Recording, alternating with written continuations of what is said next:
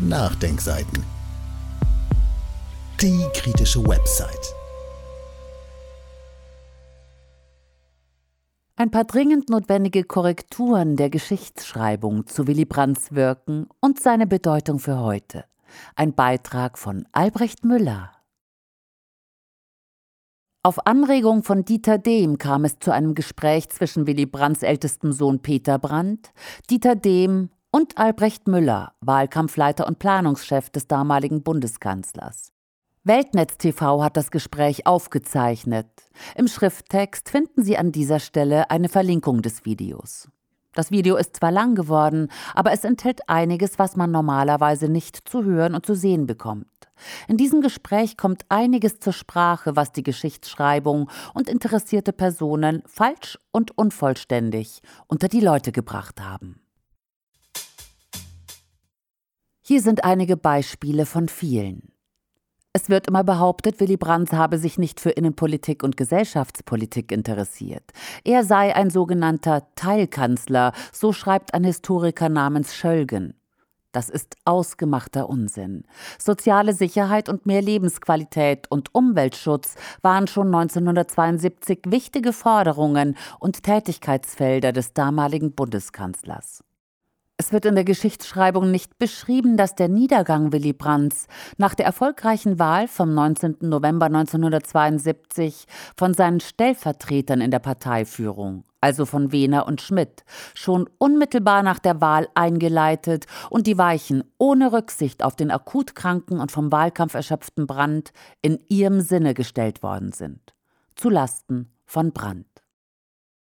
Für heute können wir lernen, es gab damals einen Bundeskanzler, dessen Außen- und Sicherheitspolitik auf Verständigung setzte und nicht auf Abschreckung, nicht auf Politik der Stärke und nicht auf Waffenlieferungen. Seine sicherheitspolitische Grundlinie, am 28. Oktober 1969 vor dem Bundestag verkündet, war, wir wollen ein Volk der guten Nachbarn sein. Dieses Motto der Ostpolitik war nicht nur so dahingesagt. Es entwickelte sich eine Dynamik, von der wir alle etwas hatten. West und Ost. Hallo Bundeskanzler Scholz, ein Beispiel nehmen. Die Ostpolitik war wichtig für die damalige politische Auseinandersetzung. Der entscheidende Wahlkampf war aber mindestens so sehr davon geprägt, dass Personen und Gruppen mit Millionen in den Wahlkampf eingriffen. Das sogenannte große Geld wollte die Kanzlerschaft Willy Brandts nach nur drei Jahren beenden. Damals gingen 91,1 Prozent der Menschen zur Wahl, so viel wie nie zuvor und nie danach. Die Menschen haben sich für Politik interessiert. Schon beim Misstrauensvotum im April 1972 war das spürbar. Damals standen in vielen Betrieben die Maschinen still. Die Arbeiter verfolgten das Geschehen am Fernsehen. Millionen von Menschen trugen Buttons und Aufkleber auf ihren Autos und bekannten sich damit zu ihrem politischen Engagement. Wir könnten uns glücklich fühlen, wenn wir wenigstens einen kleinen Bruchteil dieses politischen Interesses heute wiederfänden. Mein Buchtipp. Für Menschen, die sich für die Untiefen der Geschichtsschreibung über jene Epoche interessieren, verweise ich auf ein Buch, das ich zum 100. Geburtstag von Willy Brandt geschrieben hatte, im Jahr 2013 weil zu befürchten war, dass auch zu diesem runden Geburtstag die Vor- und Fehlurteile über diesen herausragenden Politiker aufgewärmt würden. Beim Gespräch mit Peter Brandt und Dieter Dehm hatte ich vergessen, dieses Buch zu erwähnen. Hiermit hole ich das nach.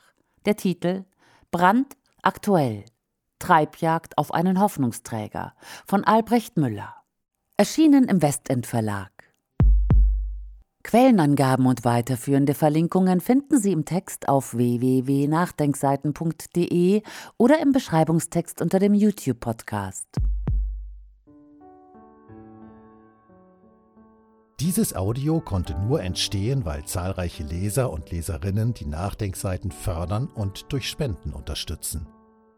Wenn Sie auch etwas tun wollen, klicken Sie einfach den entsprechenden Button auf unserer Website an.